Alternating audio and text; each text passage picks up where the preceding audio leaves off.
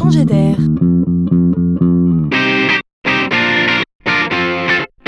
C'est la chronique de Laurent Collen. Même la guerre se transforme. La supériorité technologique devient un enjeu majeur pour les armées. Avant, les pharaons dominaient le monde. Enfin, je veux dire les détenteurs de budgets pharaoniques.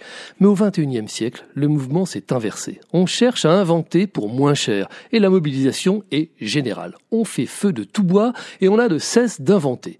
Des lunettes d'observation à longue distance, des centrales solaires de campagne, des blindages plus résistants et deux fois moins lourds qu'avant, des robots sous-marins, des avions sans pilote, des portes-munitions télécommandées à roulettes, du plasma sanguin lyophilisé pour soigner les hommes. On a inventé des essaims de mini-drones aériens qui, regroupés par centaines, peuvent par exemple s'agglutiner sur une défense antiaérienne ennemie.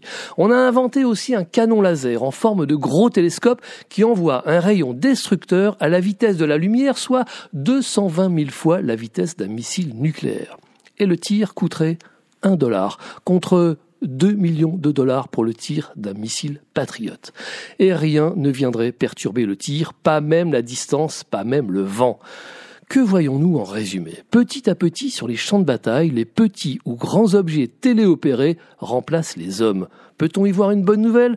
Forcément oui, car au XXIe siècle, on supporte mal les pertes humaines que la guerre occasionne la limite de cette escalade Espérons juste que cette peur s'éloignant, les détenteurs de pouvoir ne se sentent pas courageux à l'excès, le danger de la gâchette facile pourrait bien nous guetter.